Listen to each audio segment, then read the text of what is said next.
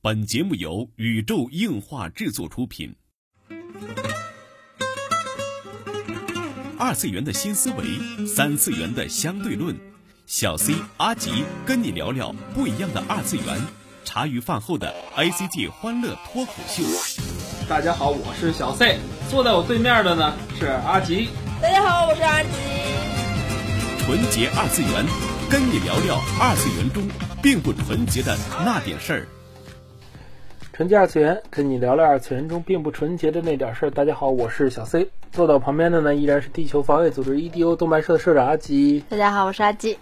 哎，我们窝在一个角里边，给大家录视、录录音频。对对对对，好惨，我太难了，太难了。主要是这次呢，呃，这周的大家应该听到都是新鲜的，嗯，因为这周是因为晚发了这么多天嘛，嗯，因为也是工作上的种种事宜吧，嗯，没有办法，就拖到了现在。出出了个也不算出了个差，住了个酒店。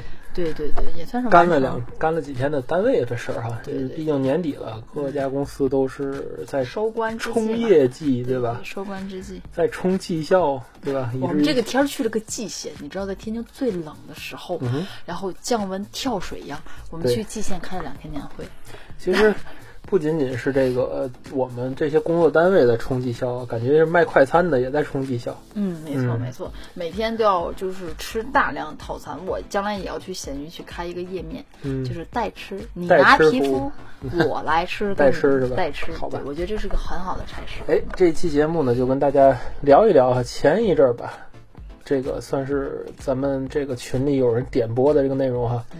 呃，就是 K F C 的明日方舟联动这个事件，对对对，品牌联动嘛。品牌联动，大家都知道，其实 K F C 我自认为是一个蛮精明的商人。嗯哼，他从最早的和 E X O 合作的时候，当当时就是我们我们反正我没有喜欢上天团的时候，哦，就当时是还是十二人的时候，我没有喜欢的时候，嗯，其实并不是能太能理解，不感冒，对，并不是能特别理解 K F C 的这种叫做什么品牌策划的路线，嗯，包括当时还出了东方极白的这一家叫什么中餐的这样的中餐品牌，对，它并不是叫 K F C 中餐厅，而是叫起了个别的名字。对，其实我不知道大家知不知道，其实这个必胜客呀，好像和和 K F C 在国内是一家，嗯。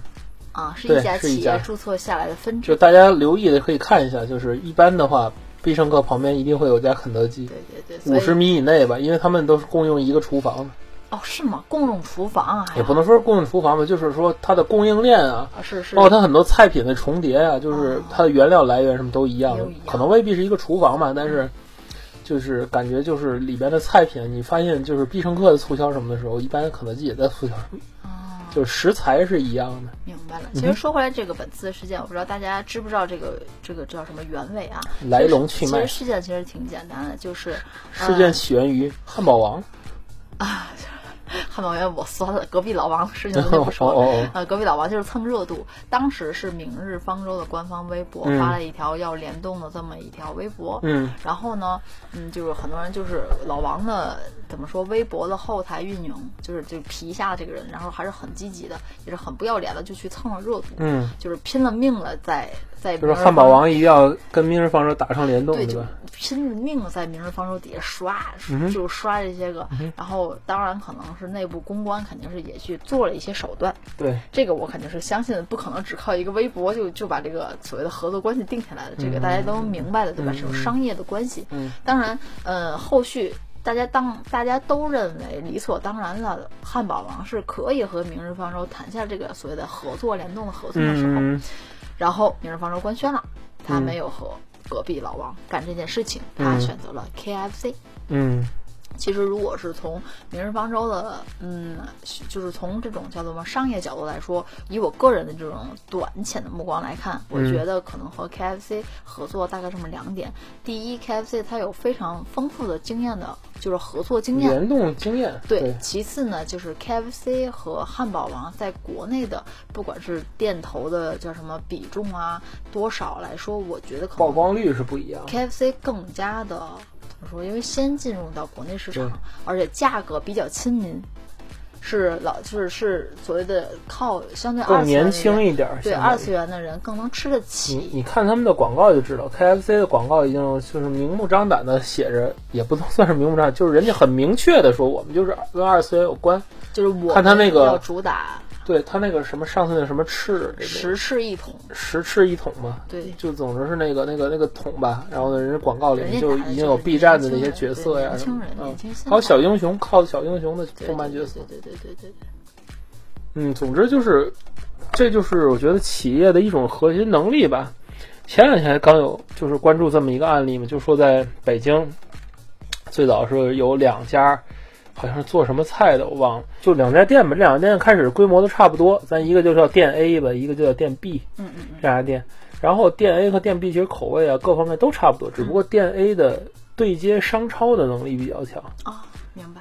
嗯，然后这个这家某店 A 就是在后来的商务竞争中，就是比那个只注重地域性营销的某店 B 嗯，就特别特别就打开特别大的局面是吧？特别大的局面。嗯，嗯我忘了是是哪家餐馆了，总之就是现在在各商场里好像都有。嗯。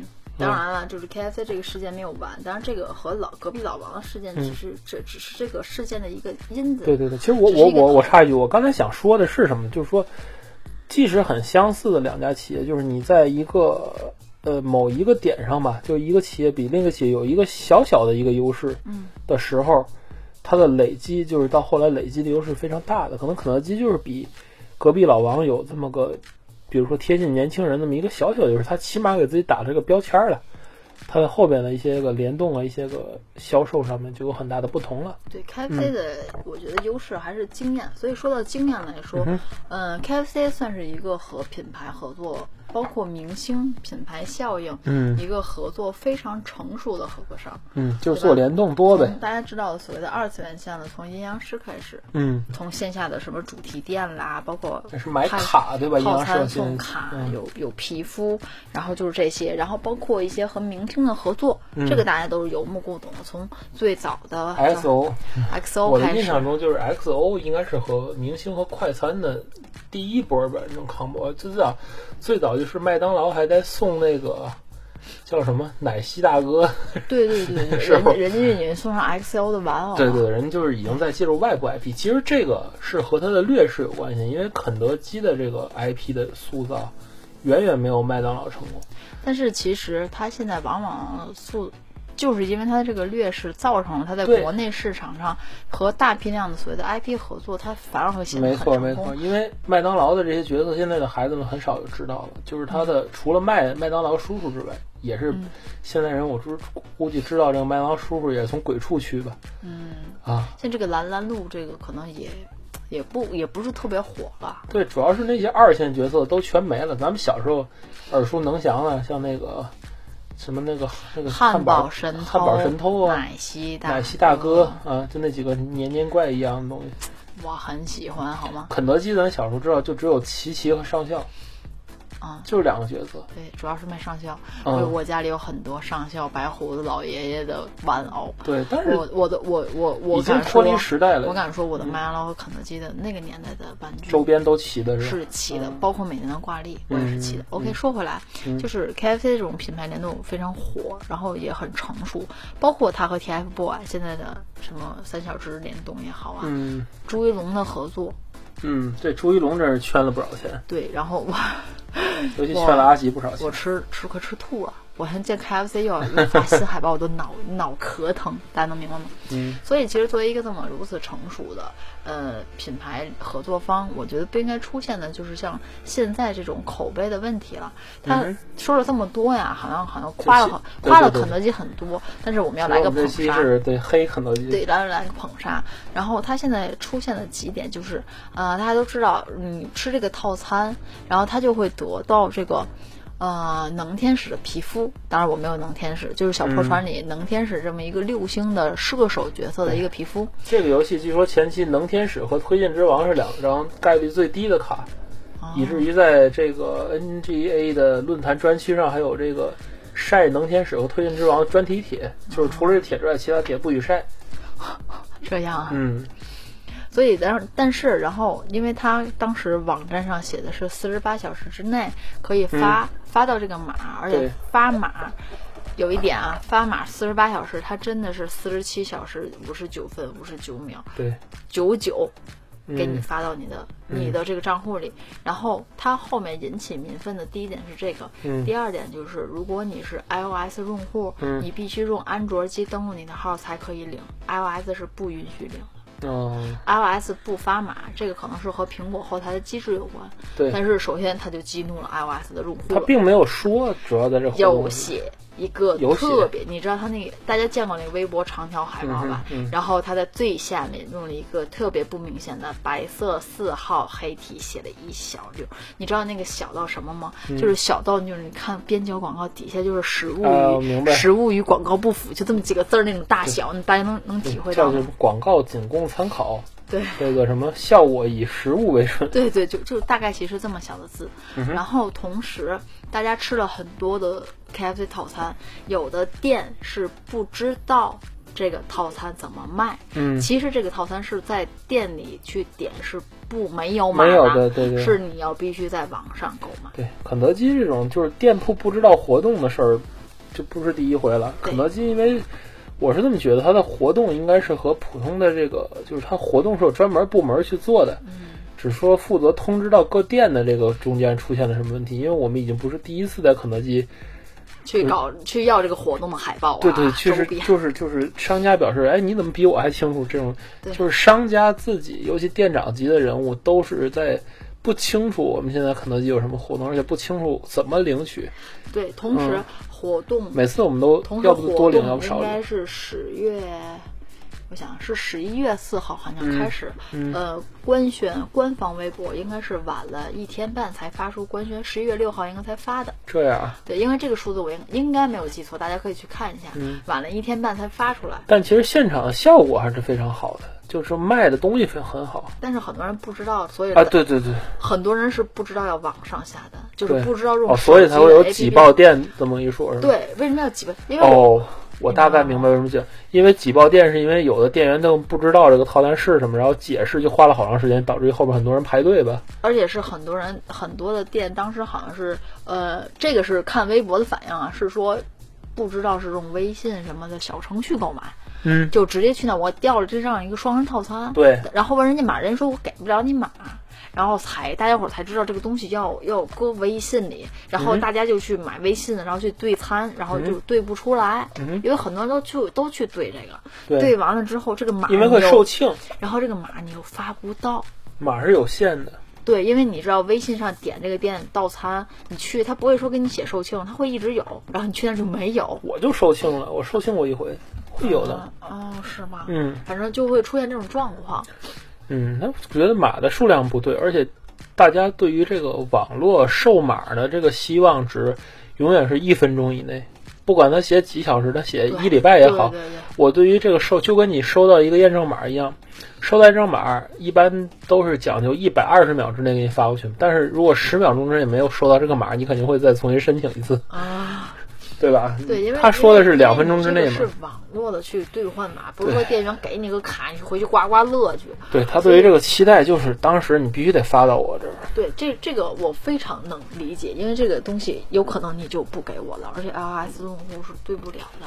这个叫嘛？我没有凭据，我一旦从你的店里出去了，我哪知道你给我发发码？对，首先这个是个问题的一个矛盾点，然后这个就好像要扯到饭圈了啊，虽然不太想说，但是还是带一句吧，就是之后引发的事件就是所谓的偷流量的事情，嗯，因为当时方舟的流量，对，当时是要给 TFBOY 的某一位去过生日，也是现在所谓的泡椒的那个汉堡的代言广告的那个人，就是泡菜泡椒哥泡泡菜哥泡菜就是这个 这个人。TFBOY 泡菜哥，对，然后就是说，当时有个流量的置换，嗯。去在明日方舟做活动的时候，偷了大部分明日方舟的数据，嗯。是分给了这位艺人了。嗯，泡菜哥，对，当时是引起了粉丝的大量的不满，因为当时嗯。这个活动刚刚开始，不能还没有到结束的时候，就已经开始去宣传某位艺人的嗯，那个什么哦明白生日会了，然后同时人觉得重点不在二次元这对块儿，，然后同时，然后之后就启动了明日之子，对，嗯。明日之子，天气之子，嗯。同时后面就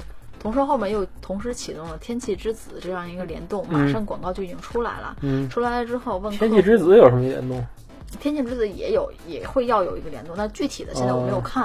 然后当时特别有意思，就是他们去问客服，就是明日方舟这个活动结束了吗？嗯，然后说亲明日之子的这个活动 就是还在继续哦，你这个码要等等等什么，就是有一个图吗？就是打开书明日方舟，合上书天气之子，考试时明日之子，就是当时是非常混乱。对。啊，非常非常。我就是觉得肯德基的这个，它的这个这个上传下达的能力很差，所以以至于让很多的粉丝，我觉得是三方的粉丝都在不满意，觉得好像大家都被骗了，都在互相圈 各方的钱，好吧，偷各方的流量，所以以至于到后来也是够悲催的。对，明日方舟也是那个什么，就是粉丝也就是说那意思，大家都是很爱这个游戏，就说我们以后你还是不要跟小破小破船搞这种活动，好吧，对吧？我们这。二二次元就是担不起，担不起，你们都太大牌 啊！就是以至于会有这种混乱、混乱的场面和情况。对，所以其实，嗯，说了说了那么半天事件，跟大家也就是，嗯，怎么说，就是啰里啰嗦也说明白了吧？所以说，这个事件的背后，对于一个二次元，嗯，一个能看似能圈到好多钱的这样一个事件来说，到底各方的利益点都是在什么？冲突都是在什么呢？我有时候。从商业的角度来想想，其实会看得更明白一些。嗯，其实本质上就是说，这个传统企业怎么面对于二次元的一些个交交集吧，一些个二次元所谓联动也好，怎么也好，这种这种事件吧。嗯，这传统企业该怎么面对？嗯，他们怎么去跟二次元去打交道？对，这个对吧？这个其实说的就是蛮商业的话题了，因为。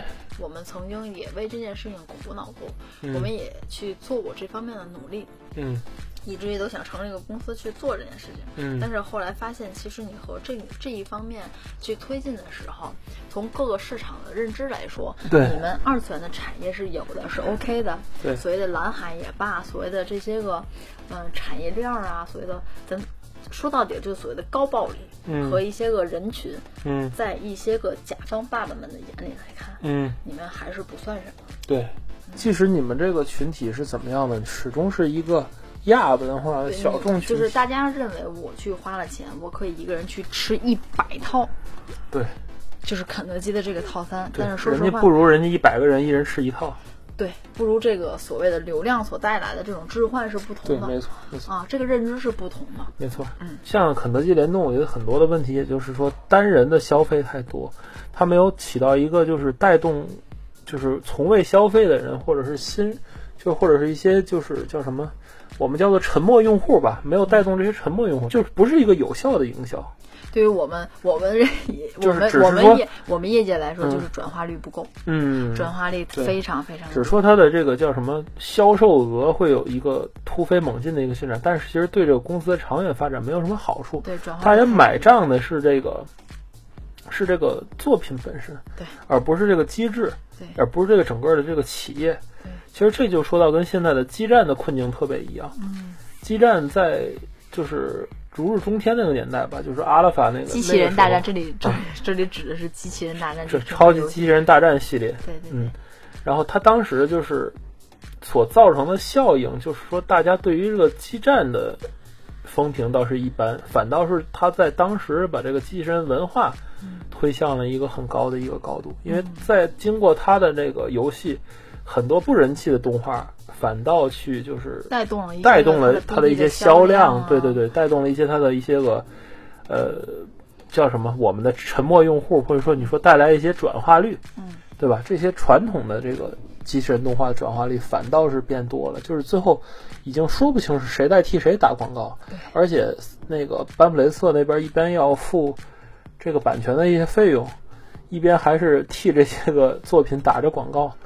就是感觉很不划算嘛，那后来的基站越做越差，哎，也是有原因的吧。就是一代销量不如一代，现在甚至说已经掉了一个二线游戏、三线游戏的开发的经费，这是很悲哀的一件事儿。别看现在所谓的就是基站，就是一代一代画面，你觉得越来越好，但其实就是真正玩下来，你就发现就是其实做的是越来越草的。我没觉得基站多好，本来就就也别说我对于原创的那那两代基站，我是非常看好的。嗯，当然从商业模式再说回这个肯德基也好啊，其实如果现在就回到了咱开头说到了老王的这个事件，嗯，如果说当时当时找老王了，对，如果说当时嗯明日方舟选择的如果是和汉堡王去做联动的话，嗯它带来的效益是不是对汉堡王来说也是一个？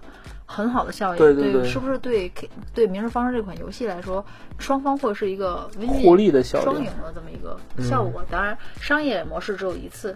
对，嗯，这一时历史没有如果。对，这一时这一时段是这样。